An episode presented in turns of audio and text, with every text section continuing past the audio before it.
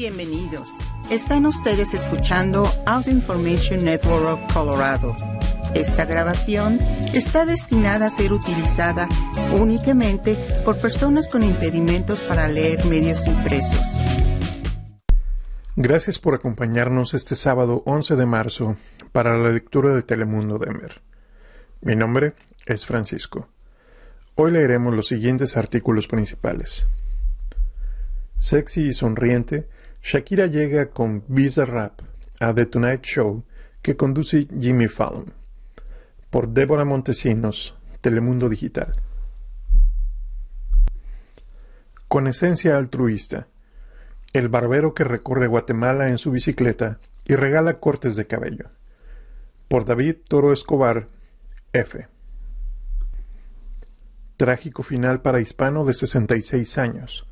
Lo encuentran muerto en un río tras días desaparecido. Por Telemundo Fresno. ¿Dónde está tu cheque? Clientes de Wells Fargo reportan que no aparecen depósitos. Por Frank Hines, NBC 5. ¿Tu novia es ciudadana de Estados Unidos? Podrías recibir la residencia permanente.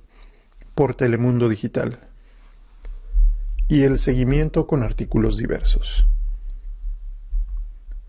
Sexy y sonriente, Shakira llega con Visa Rap a The Tonight Show que conduce Jimmy Fallon. La cantante colombiana y el productor argentino interpretan en vivo por primera vez su famosa Music Session número 53 y se roban el show. Por Débora Montesinos, Telemundo Digital.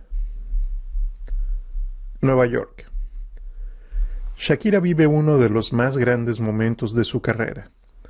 La intérprete colombiana llegó este viernes en compañía del joven músico y productor argentino Visa Rap a The Tonight Show, que conduce el estadounidense Jimmy Fallon.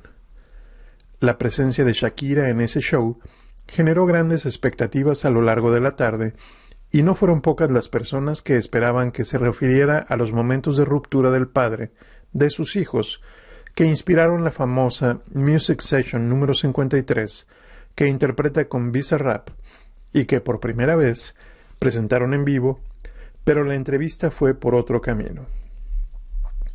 Shakira lució un vestido muy corto, con brillos diminutos y escote corazón, combinado con unas botas de cuero negras brillantes hasta la rodilla, para sentarse junto al argentino y revelarle a Fallon todos los pormenores de su sesión que fue impulsada por Milán, el hijo mayor de la cantante y gran admirador de Bizarrap. Para Milán, reveló Shakira, Bizarrap es el nuevo dios argentino, musicalmente hablando, y a partir de esa sugerencia fue que se realizó la colaboración, en la que el pequeño fue testigo de todo el proceso de la grabación y finalmente fue uno de los invitados especiales al show de Fallon.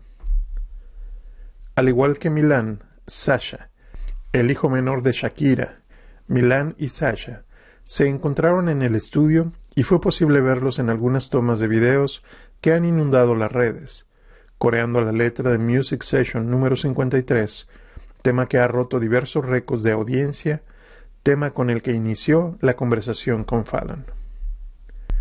Los cuatro récords de Music Session número 53 la canción latina más vista en YouTube en 24 horas, con 63 millones de visualizaciones.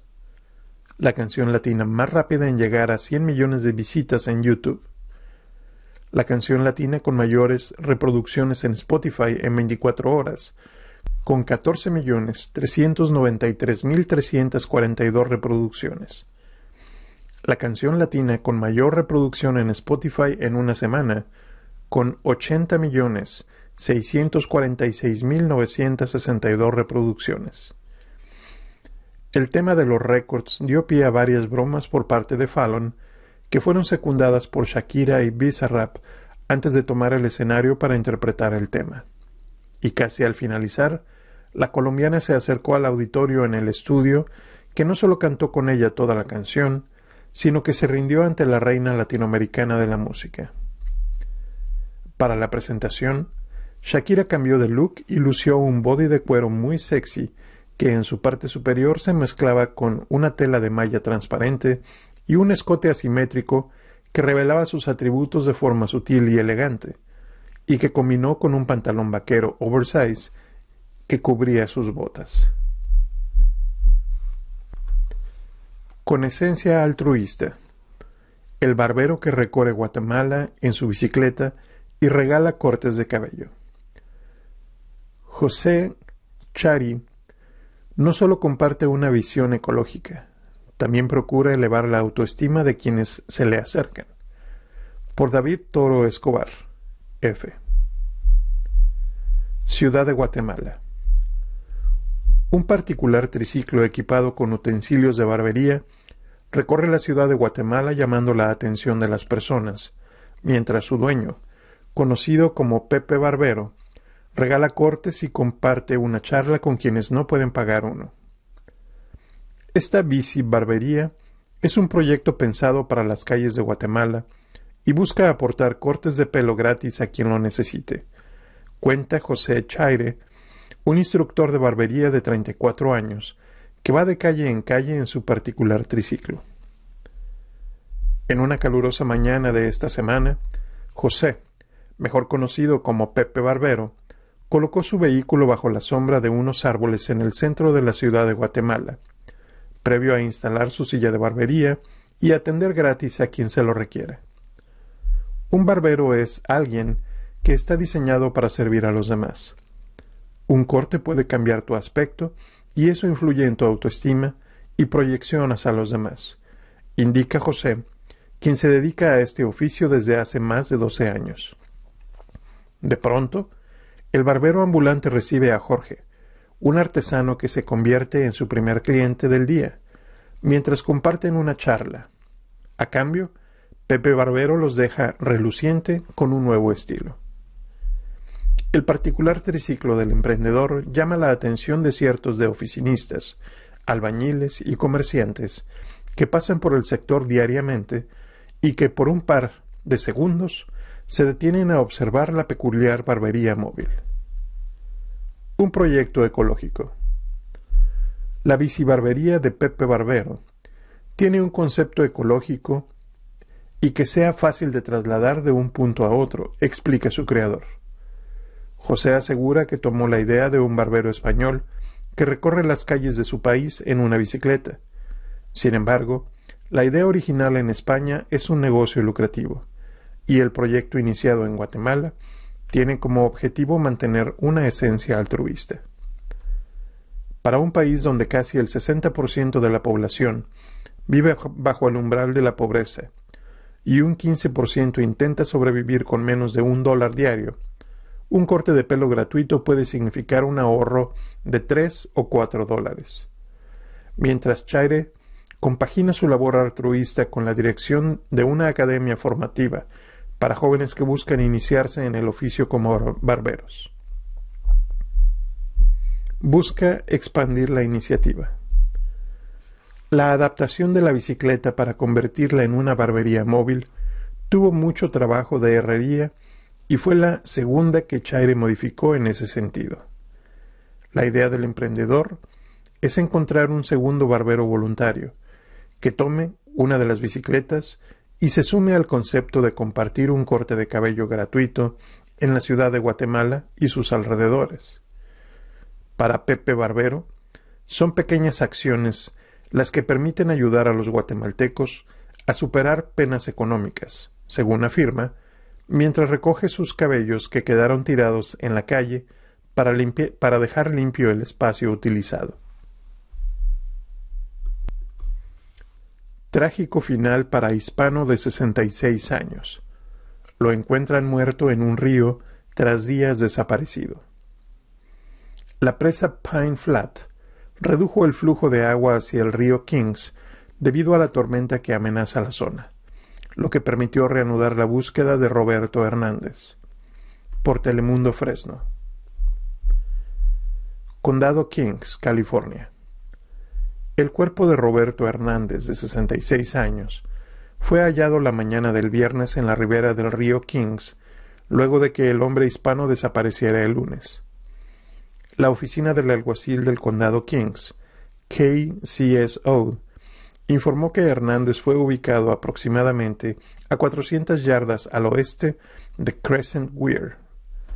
La presa Pine Flat redujo el flujo de agua hacia el río Kings debido a la tormenta que amenaza la zona, lo que permitió reanudar la búsqueda de Roberto. Con los niveles de agua más bajos, la unidad de rescate acuático de KCSO pudo desplegar buzos cerca de la presa para buscar al hombre, se indicó. Localizaron a Roberto poco después. A varios días de su desaparición y sin ninguna pista, sus hijas estaban angustiadas. La repentina desaparición de Hernández tuvo en ascuas a toda la familia y a la comunidad de Riverdale, hasta que se conoció el triste desenlace. No más queremos encontrar algo, una pista, un zapato, pero ya son muchas horas sin saber de él, lamentó Rosalina Hernández, una de las hijas del hombre extraviado. Cada minuto que pasa era desesperante, comentó la mujer, quien en medio de la preocupación hizo un llamado a las autoridades a hacer más por la búsqueda de su padre. Agentes del condado Kings desplegaron una búsqueda por tierra y aire, movilizándose por la ribera del río para localizar al hombre. Las autoridades dijeron que no se sospecha intervención de terceros, y no parece que Roberto haya salido a pie del área. Al menos treinta miembros participaron en la búsqueda durante el primer día. Sin embargo, terminó sin resultados positivos. La única explicación posible de su desaparición fue que pudo haber caído al río Kings, afirmaron los alguaciles. Durante el miércoles se agregaron recursos adicionales al grupo de búsqueda. Sin embargo, no hubo avances. Debido a las condiciones climáticas cambiantes, cada vez es más peligroso buscar a Roberto, admitieron las autoridades. Rosalinda temía que el sistema de tormentas que impacta la zona complicara los operativos y se abandonara la búsqueda. No obstante, la baja en el nivel del agua permitió hallar el cuerpo sin vida de su padre. Ana Hernández, otra hija del desaparecido, añadió que Roberto estaba acostumbrado a limpiar el sector cuando le llamaban para realizar este tipo de servicios. En realidad, no sabemos nada. No sabemos si se cayó al río, desapareció desde el lunes en la mañana y no hemos encontrado ningún rastro. Lamentó antes del hallazgo. Si tienes alguna información sobre este caso, por favor llama a la oficina del alguacil del condado Kings al 559 852 2720. ¿Dónde está tu cheque? Clientes de Wells Fargo reportan que no aparecen depósitos. En la aplicación de la empresa, el banco reconoció un problema técnico continuo con los recibos en línea, pero aseguró a los clientes que las cuentas estaban seguras y que a más tardar este sábado quedará resuelto. Por Frank Hines, NBC5. Algunos clientes de Wells Fargo se despertaron este viernes descubriendo que faltaban depósitos en sus cuentas corrientes. En la aplicación de la empresa, el banco reconoció un problema técnico con los servicios en línea, pero aseguró a los clientes que las cuentas estaban seguras. Esta noche, el banco compartió una actualización. Hemos estado trabajando activamente para resolver el problema que afecta a cientos de clientes que no pueden ver las transacciones de depósito directo hechas en sus cuentas. El problema se resolverá a más tardar mañana sábado 11 de marzo. También reembolsaremos los cargos incurridos por este problema. Nos disculpamos sinceramente por cualquier inconveniente causado por esto. Los clientes, molestos, comenzaron a comunicarse con el banco en las redes sociales durante la noche del jueves para informar que los depósitos recientes que se habían enumerado en su cuenta ahora faltaban, o los depósitos que se esperaban para el viernes no estaban allí, lo que afectaba el saldo disponible. En un comunicado enviado temprano este viernes a los clientes, dijeron que a pesar de que el saldo parecía más bajo de lo esperado, los depósitos estaban seguros. Si ves saldos incorrectos o transacciones faltantes, esto puede deberse a un problema técnico y nos disculpamos. Sus cuentas continúan seguras y estamos trabajando rápidamente en una solución dijo el banco en un comunicado publicado a los clientes en su página web. ¿Tu novia es ciudadana de Estados Unidos? Podrías recibir la residencia permanente. Los novios de ciudadanos de Estados Unidos pueden recibir la visa que les permite venir al país para casarse dentro de los 90 días de su llegada, por Telemundo Digital. Quienes tengan un noviazgo con un ciudadano o ciudadana de Estados Unidos tienen un beneficio migratorio importante. Pueden solicitar una visa de no inmigrante para viajar a Estados Unidos y casarse dentro de los 90 días del arribo del novio o la novia. La visa K1 le pide al ciudadano de Estados Unidos, a través del formulario I-129F, que debe ser enviado a las oficinas del Servicio de Inmigración y Ciudadanía, USCIS, por sus siglas en inglés. El trámite para la visa K1 tarda alrededor de ocho meses. Un requisito importante es que ambos deben haberse conocido en persona dentro de los dos años previos a la solicitud de visa K1. El formulario debe ir acompañado de la tarifa y los documentos que comprueben el noviazgo, como fotos, posteos en los medios sociales, cartas y récords de llamadas telefónicas, entre otros. La tarifa cuesta 535 dólares.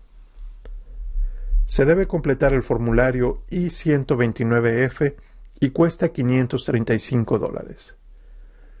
La petición es enviada al centro donde se procesan las visas y desde ahí Derivan el caso al consulado con jurisdicción donde reside el novio o la novia, donde se realiza una posterior entrevista en persona. La visa, en caso de ser aprobada, sirve para ingresar a Estados Unidos una sola vez y es válida por seis meses. En promedio, el trámite para la obtención de la visa K1 es de alrededor de ocho meses. El beneficiario tiene tres meses para casarse tras su llegada a Estados Unidos. Una vez casado, debe peticionar por el ajuste del estado a residente permanente. En el 2016, se estima que fueron admitidos unos 37.000 inmigrantes con visas K1, cifra que bajó a 35.000 al año siguiente. La Cámara Baja aprueba hacer pública la información sobre el origen del COVID-19. La medida pasa ahora a la firma del presidente Joe Biden. Por Lisa Mascaro, de Associated Press. Washington. La Cámara de Representantes votó por unanimidad el viernes para hacer pública la información de los servicios de inteligencia sobre los orígenes del COVID-19 en una muestra de apoyo bipartidista en vísperas del tercer aniversario del inicio de la mortífera pandemia. El proyecto aprobado por 419 votos a favor y ninguno en contra va ahora a la firma del presidente Joe Biden. El debate fue breve y al grano. Los estadounidenses quieren saber cómo comenzó el virus y qué se puede hacer para prevenir brotes futuros. La medida pasa a la firma del presidente Joe Biden. El pueblo estadounidense merece respuestas a cada aspecto de la pandemia del COVID-19, afirmó el legislador republicano Michael Turner, presidente de la Comisión de Inteligencia de la Cámara. Esto incluye, agregó, cómo se creó este virus y específicamente si fue un hecho natural o producto de un evento relacionado con el laboratorio. La orden de hacer pública la información se concentró en la información de inteligencia relacionada con el Instituto de Virología de Wuhan, China, y los posibles vínculos entre la investigación realizada allí y el brote de COVID-19 que la Organización Mundial de la Salud declaró pandemia en marzo del 2020. Las agencias de inteligencia estadounidense no se ponen de acuerdo sobre si la fuente probable del virus es una filtración del laboratorio o de origen animal. Los expertos dicen que el origen de la pandemia del coronavirus, que ha matado a casi 7 millones de personas en el mundo, más de un millón de ellas en Estados Unidos, tal vez no se conozca por años o nunca. La transparencia es una piedra angular de nuestra democracia, aseguró el representante Jim Hims, el demócrata de mayor jerarquía en la Comisión de Inteligencia durante el debate. Porque sin transparencia, los estadounidenses no pueden hacer los sonidos que deben hacer responsablemente como ciudadanos de una democracia. El proyecto elaborado por el senador republicano Josh Hawley fue ya aprobado por el Senado. De ser sancionada, la ley requerirá que en 90 días se haga pública toda información relacionada con los vínculos potenciales en el Instituto de Virología de Wuhan y el origen de la enfermedad del coronavirus. Esto incluye información sobre las investigaciones y otras actividades en el laboratorio, y si algunos investigadores se enfermaron. IRS. Lo que debes hacer para evitar multas si debes impuestos. La agencia recordó a los contribuyentes que pueden evitar multas por la presentación tardía e intereses al presentar su declaración de impuestos y efectuar su pago antes del 18 de abril. Por Sandra Escayón, y Telemundo 47. Nueva York. Se avecina el plazo de pago de impuestos del IRS y la agencia recordó a los contribuyentes que pueden evitar multas por presentación tardía e intereses al presentar su declaración de impuestos y efectuar su pago antes del, del 18 de abril. Para contribuyentes que no puedan pagar para la fecha límite, el IRS ofrece diferentes opciones para ayudarles. El IRS también ofrece múltiples maneras para que las personas soliciten una extensión, obtengan información para ayudarlos a presentar su declaración de impuestos y conozcan las opciones de pago si tienen problemas para pagar antes de la fecha límite del 18 de abril. Las personas y familias que califican que gastaron, que ganaron 73 mil dólares o menos en 2022 pueden usar Free File del IRS, solo disponible en irs.gov, para presentar electrónicamente sus impuestos. Todos los contribuyentes, independientemente de sus ingresos, que necesiten más tiempo para presentar una declaración, pueden usar Free File del IRS como una manera fácil y rápida de presentar electrónicamente una prórroga de seis meses antes del 18 de abril del 2023. Una prórroga ayudará a evitar multas e intereses por no presentar la declaración a tiempo y da a los contribuyentes hasta el 16 de octubre del 2023 para presentarla. Sin embargo, aún tienen que pagar lo que deben antes de la fecha límite del 18 de abril. Con excepción de ciertas víctimas de desastres naturales recientes que tienen hasta el 16 de octubre para hacer varios pagos de impuestos, los contribuyentes que no puedan pagar la cantidad total de impuestos antes del 18 de abril deben presentar y pagar lo que puedan para reducir el total de las multas e intereses. Hay varias maneras de realizar pagos electrónicos y opciones para un plan o acuerdo de pago. Cuenta en línea del IRS. Una cuenta en línea del IRS proporciona acceso a información importante cuando se prepara para presentar una declaración de impuestos, pagar un saldo o hacer un seguimiento de las notificaciones. Los contribuyentes pueden ver ingresos brutos ajustados, historial de pagos y cualquier pago programado o pendiente, detalles del plan de pago, copias digitales de determinadas notificaciones del IRS.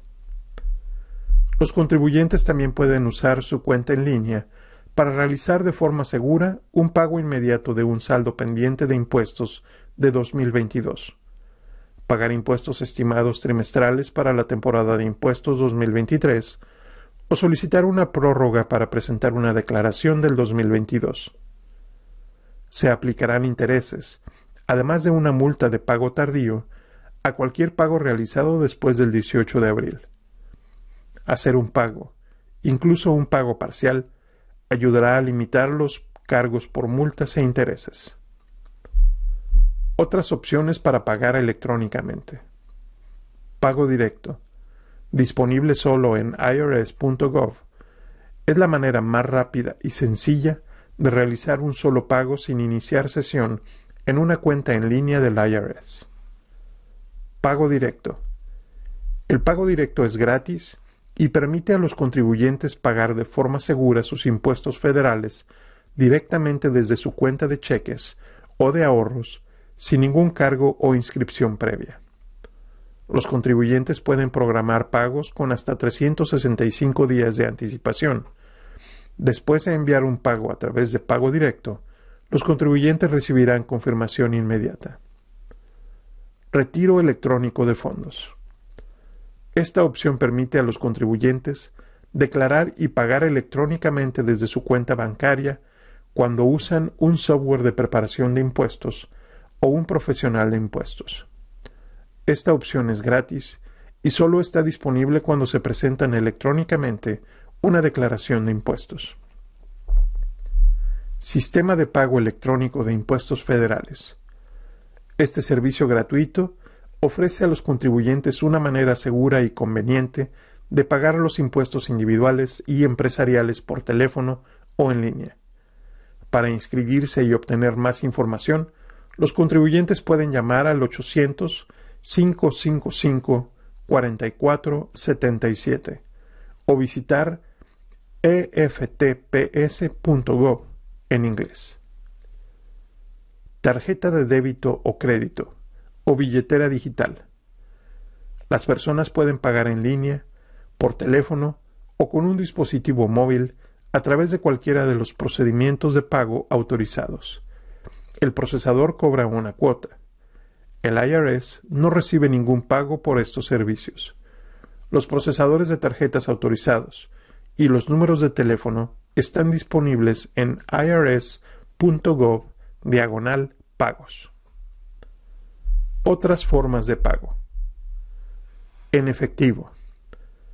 Para los contribuyentes que prefieren pagar en efectivo, el IRS ofrece una manera de pagar los impuestos con una de nuestras compañías que procesan los pagos en efectivo en una tienda minorista participante. El IRS insta a los contribuyentes que elijan esta opción a empezar pronto porque implica un proceso de cuatro pasos los detalles, incluidas las respuestas a las preguntas más frecuentes, se, encuentran en Pague con dinero en efectivo con un socio minorista. Cheque o giro postal. Los pagos realizados con cheque o giro postal deben hacerse a nombre de U.S. Treasury, Tesoro de Estados Unidos, para ayudar a asegurar que el pago se acredite rápidamente los contribuyentes también deben adjuntar un comprobante de pago del formulario 1040V de 2022 en inglés e imprimir lo siguiente en el frente del cheque o giro postal. Formulario 1040 del 2022. Nombre, dirección, número de teléfono y número de seguro social. Para los contribuyentes que no pueden pagar el monto completo. El IRS los anima a pagar lo que puedan y considerar una variedad de opciones disponibles de pago para el saldo restante, que incluyen la obtención de un préstamo para pagar la cantidad adeudada. En muchos casos, los costos del préstamo pueden ser menores a la combinación de interés y multas que el IRS puede cobrar bajo la ley federal. Se debe efectuar lo antes posible las facturas de impuestos acumulan más intereses y cargos cuanto más tiempo permanecen sin pagarse. Para conocer todas las opciones de pago, visite irs.gov diagonal pagos. Planes de pago en línea.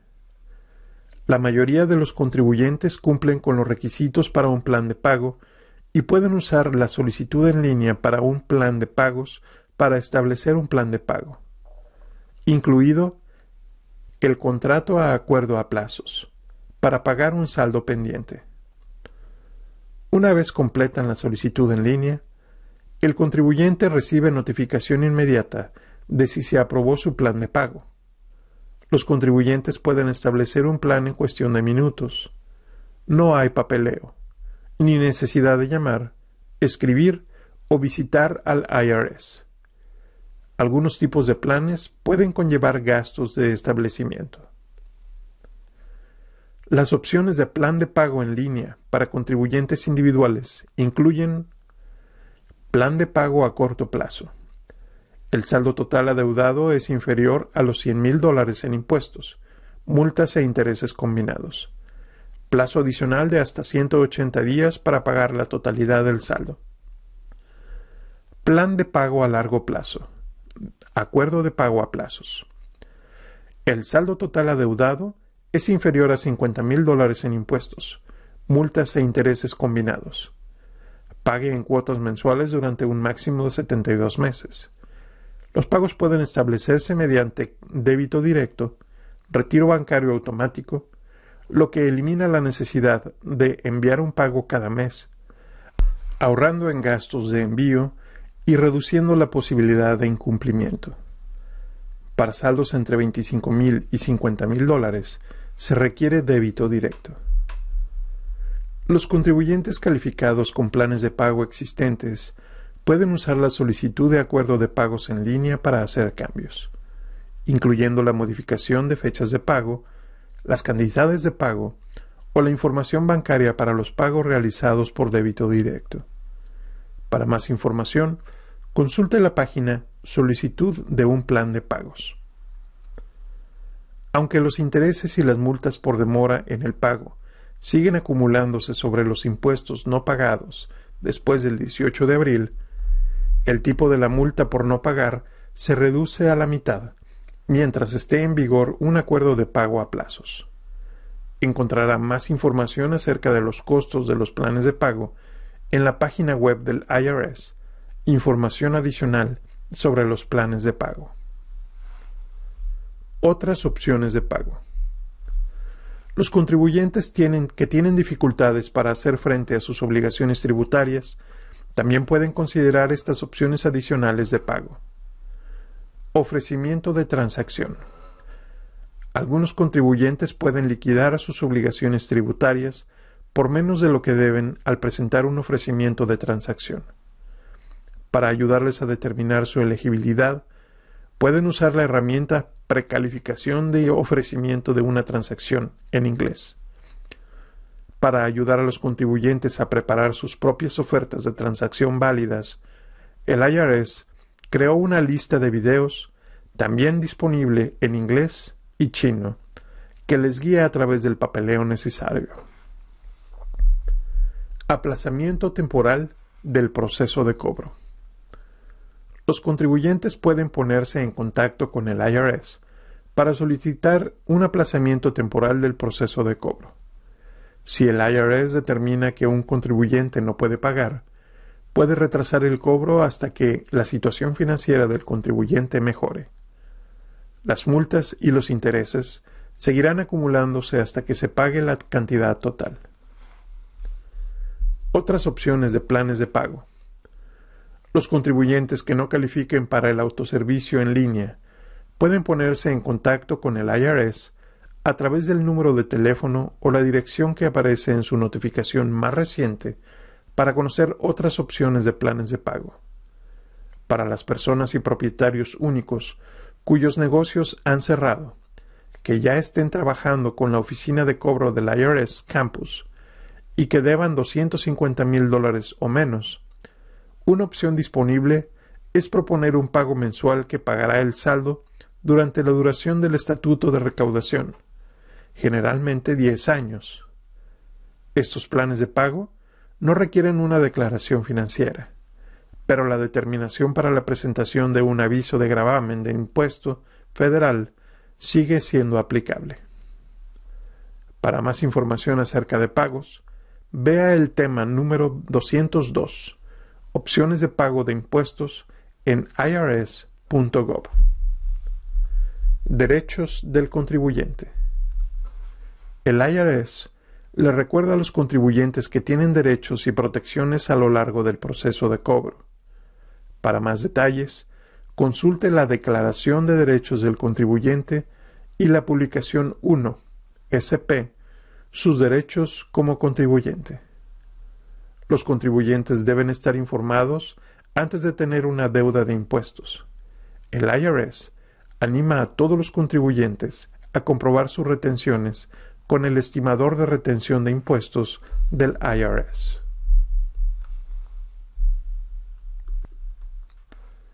Sentencian al asesino de Christine Smart a cadena perpetua. Podría solicitar libertad condicional en 25 años. La joven desapareció el 25 de mayo de 1996 mientras caminaba hacia su dormitorio en la Universidad Politécnica Estatal de California, desde una fiesta fuera del campus.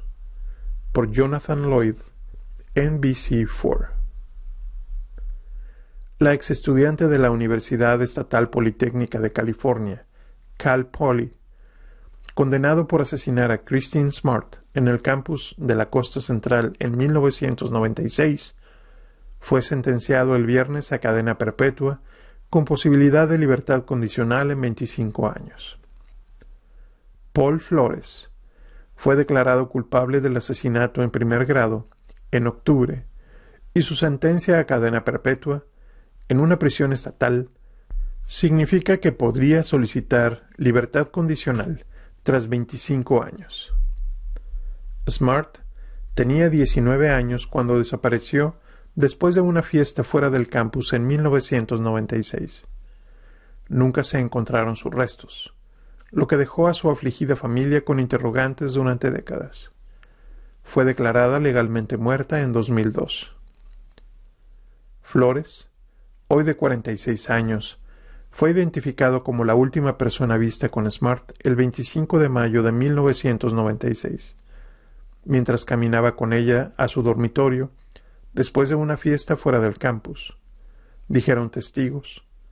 Los fiscales dijeron que mató a Smart mientras intentaba violarla en su dormitorio. Flores y su padre Rubén fueron arrestados en 2021. Rubén Flores, de 81 años, fue acusado en un juicio separado como cómplice por presuntamente ayudar a enterrar el cuerpo. Fue declarado no culpable en su juicio. La familia de Smart habló después del veredicto dividido en octubre. Sin Christine no hay alegría ni felicidad en este veredicto, dijo su padre Stan Smart en una conferencia de prensa después de la audiencia. Después de veintiséis años, con el veredicto dividido de hoy, aprendimos que nuestra búsqueda de justicia para Christine continuará, agregó entonces. Describió el caso como un viaje largo y angustioso. Este caso no terminará hasta que Christine regrese a casa. Y nos hemos comprometido con eso desde el principio, dijo. No tomamos un respiro. Esto no lo dejamos de lado, indicó.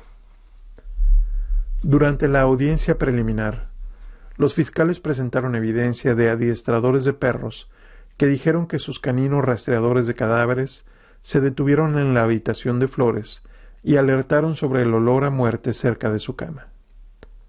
Los arqueólogos que usaron un radar de penetración en el suelo y excavaron debajo de la cubierta trasera de Rubén Flores dijeron que encontraron indicios de que el suelo había sido removido de una manera similar a una tumba.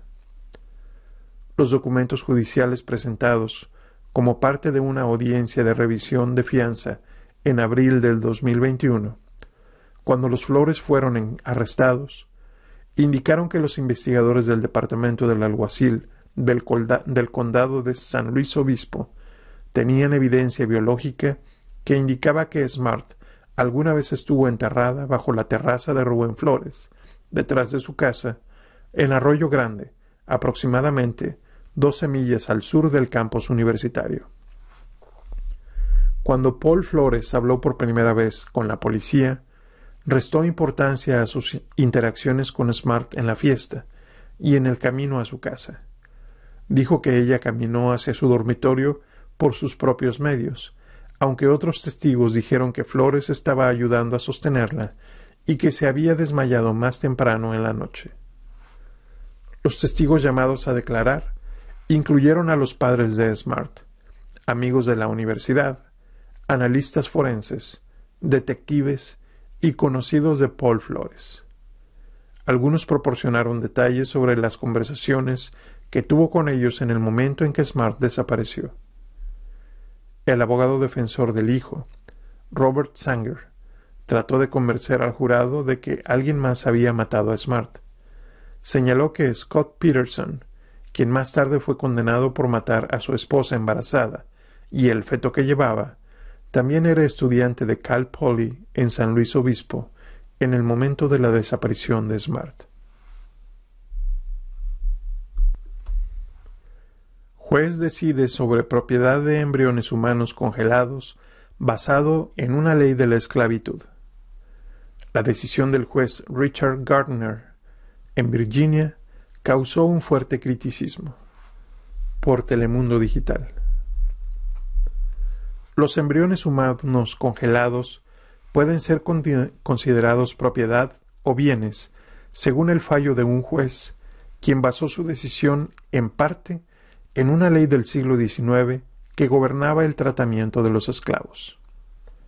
Según reporta NBC Bay Area, la opinión preliminar del juez de distrito del condado Fairfax, en Virginia, Richard Gardner, en el marco de una larga disputa entre una pareja divorciada, es criticada por algunos por inmiscuirse equivocadamente en un tiempo en la historia de Virginia cuando era permitido ser dueños de seres humanos.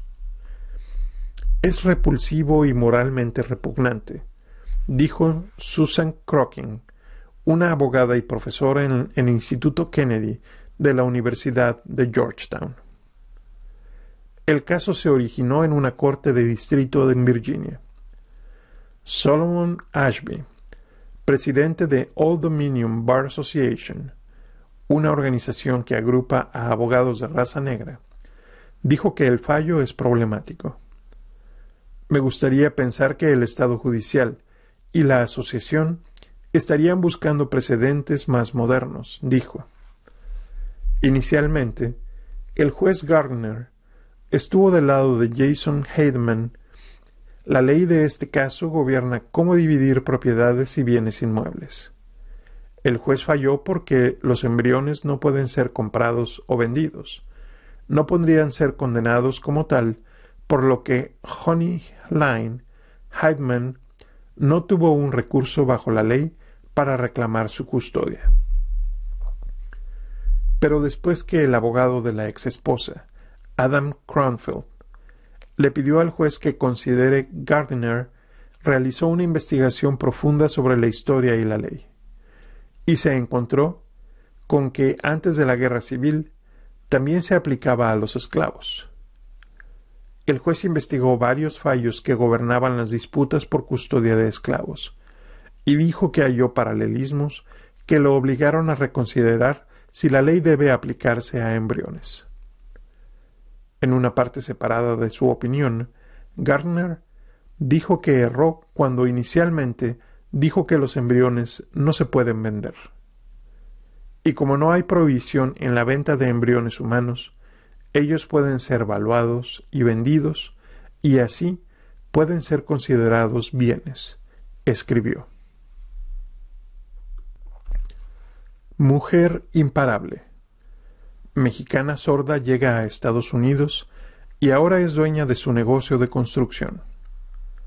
A los ocho años, Adela recibió su primer aparato auditivo que cambiaría su realidad. Por Marcos Andrade y Natalie Avilán, Telemundo, Utah. Salt Lake City, Utah. Una mujer que perdió la audición desde pequeña Hoy maneja una compañía de construcción y atiende a su familia. Adela Mancera Lorenzo, originaria de Jalisco, México, pensaba que viviría una vida normal. Aparte de ser mamá, Adela tiene su propio negocio de construcción. Ella es sorda, por lo cual conseguir una oportunidad a lo largo de la vida se le ha dificultado un poco, pero ella misma se ha podido labrar su propio camino. Es raro, ¿sabes? Yo no sabía que no escuchaba. Yo estaba acostumbrada a un mundo en silencio, ni siquiera sabía que había sonido, dijo Mancera. No fue hasta que una maestra en la escuela se quejó de ella que se enteró que era sorda. Mi maestra comentaba que le molestaba y le daba un poco de temor mi mirada, porque siempre le seguía para todos lados. Allí fue cuando nos dimos cuenta de que era porque yo no escuchaba, dijo. A los ocho años, Adela recibió su primer aparato auditivo, que cambiaría su realidad. De repente, me lo pongo y empiezo a escuchar el viento, chiflidos, cosas que nunca había escuchado en mis pequeños ocho años de vida, narró. Me di cuenta de que yo no hablaba bien, y los niños me hacían bullying, pero yo no sabía por qué no los escuchaba. Entonces, nunca me afectó recordó entre risas. Durante sus años de escuela, Mancera cuenta que se enfrentó al acoso por parte de algunos compañeros e incluso maestros. Le tocaba trabajar el doble para demostrar sus habilidades. Una persona miembro de la iglesia fue a México de vacaciones y me comentó que si quería venirme para acá a estudiar inglés. Él iba a ser mi patrocinador. Me emocioné bastante y le dije que sí, expresó.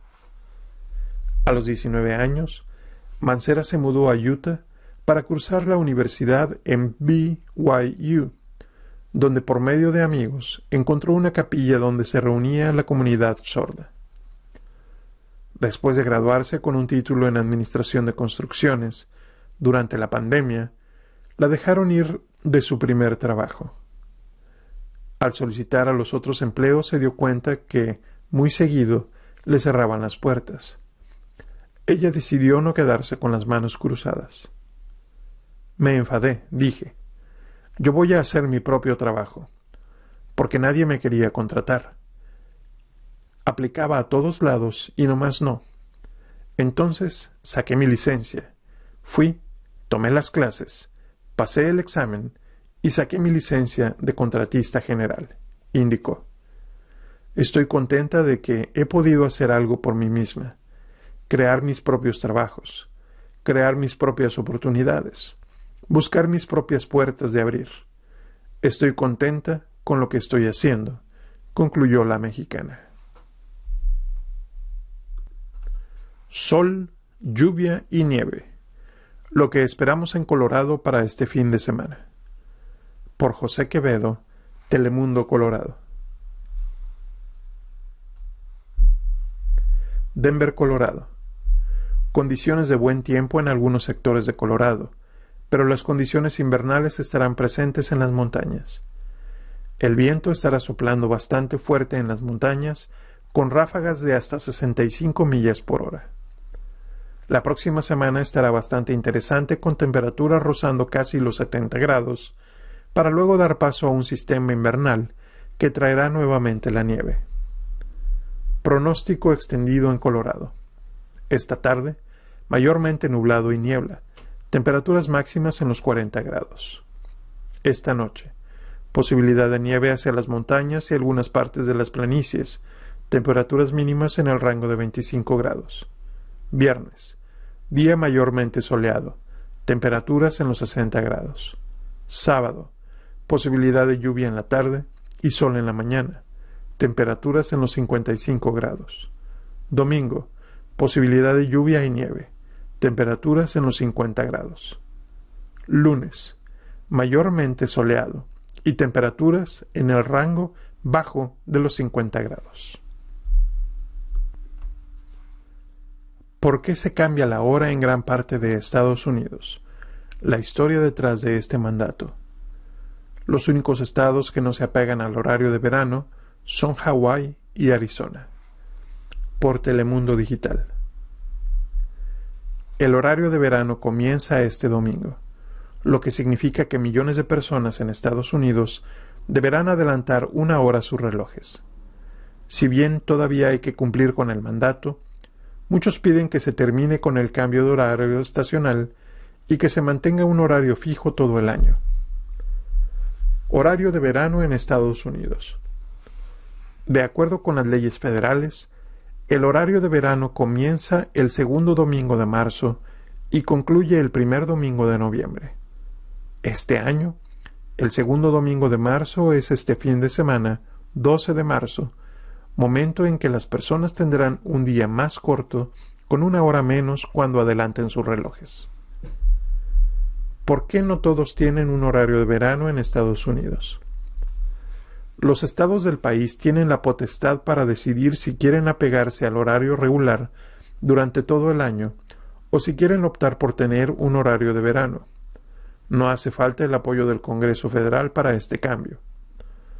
Lo que el Congreso sí hizo en la década de 1960 fue estipular cuándo comienza y cuándo termina el horario de verano en Estados Unidos. Actualmente, dos estados mantienen sus horarios regulares durante todo el año, Hawái y Arizona. Indiana no tenía horario de verano hasta 2006, cuando cambiaron las leyes estatales. ¿Cómo, ¿Cómo, modificar los relojes para el horario de verano? Técnicamente, esto debe hacerse a las 2 de la mañana del domingo, 12 de marzo de 2023, el momento oficial cuando comienza el horario de verano. Los teléfonos inteligentes automáticamente actualizan sus horarios, y muchas personas optan por hacer el cambio en los relojes de sus casas a la hora en que despiertan, y no a las dos de la mañana. Al modificar el horario una hora para adelante, las personas pierden una hora. ¿Cuál es el propósito del cambio de hora? La finalidad de adecuar las horas de luz natural a la actividad cotidiana y tiene su origen en la primera crisis del petróleo. En 1974, algunos países decidieron adelantar sus relojes para disminuir su dependencia eléctrica y de esta manera las personas comenzaron a ahorrar luz y aprovechar mejor sus mañanas y sus tardes. Historia del cambio de hora en Estados Unidos. La idea del aprovechamiento de la luz natural fue sugerida por primera vez en el siglo XVIII por el científico y diplomático estadounidense Benjamin Franklin. Su propuesta buscaba entonces reducir el consumo de velas. También hay una historia detrás del conocido como tiempo de ahorro de luz o Daylight Saving Time, DST por sus siglas en inglés se remonta al año 1905, cuando un inglés llamado William Willett se dio cuenta que muchos londinenses dormían durante las mañanas soleadas. Él hizo una campaña para conseguir el cambio de horario y estuvo en vigor hasta su muerte en 1915. Estados Unidos empezó a ajustar su reloj en 1918 y hasta la fecha es un tema muy controversial. Hay fecha. Pronto darán a conocer a los cuatro miembros de la tripulación de la misión Artemis II. El éxito de esta misión permitirá a la agencia espacial continuar con la Artemis III. Por F. Miami. La NASA y la Agencia Espacial Canadiense anunciaron este viernes que el próximo 3 de abril darán a conocer a los cuatro miembros de la tripulación de la misión Artemis II que en noviembre de 2024 dará una vuelta alrededor de la Luna. Los nombres que formarán parte de la que será la primera misión tripulada al satélite natural en medio siglo serán anunciados a las 11 de la mañana hora local, 16 horas GMT. La tripulación estará compuesta por tres astronautas de la NASA y un miembro de la Agencia Espacial Canadiense, CSA, por sus siglas en inglés quienes, de acuerdo a los planes de la NASA, previsiblemente despegarán en noviembre del próximo año desde Florida para completar una misión de 10 días. La Artemis II es la primera prueba de vuelo tripulada en la ruta de la agencia para establecer una presencia científica y humana a largo plazo en la superficie lunar, explicó la NASA en un comunicado. Los miembros de la tripulación harán el viaje a bordo de la nave Orión y el potente cohete SLS, los cuales ya estuvieron por primera vez a prueba con una misión Artemis 1 que regresó a la Tierra el pasado 11 de diciembre, después de 25 días de viaje, tiempo en el que circunnavegó la Luna. La Artemis 2, que no practicará un alunizaje, probará los sistemas de soporte vital de la cápsula Orión para demostrar las capacidades técnicas y necesarias para vivir y trabajar en el espacio profundo de una manera que solo los humanos pueden hacer, explicó la NASA. El éxito de esta misión permitirá a la Agencia Espacial continuar con la Artemis 3, que será la primera expedición espacial que descienda en la superficie lunar desde la conclusión del programa Apolo hace unos 50 años. La tripulación de la Artemis 3, que según los planes de la NASA incluirá a la primera mujer y persona negra que lleguen a la Luna, pondrá el pie en las inmediaciones del Polo Sur lunar en el año 2025, según lo programado. De hecho, el próximo miércoles, la NASA y la firma privada Axiom Space darán a conocer un prototipo de los trajes espaciales que usarán los miembros de la tripulación de esta misión durante sus caminatas lunares. La compañía Axiom, con sede en Texas, cerró un acuerdo con la agencia estadounidense en septiembre del año pasado para confeccionar los trajes de la Artemis III. Gracias por unirse a nosotros para la lectura de Telemundo Denver. Mi nombre Francisco. Si ha disfrutado de este programa, por favor suscríbase a nuestro servicio gratuito en nuestra página web www.aincolorado.org o llamando al 303-786-7777.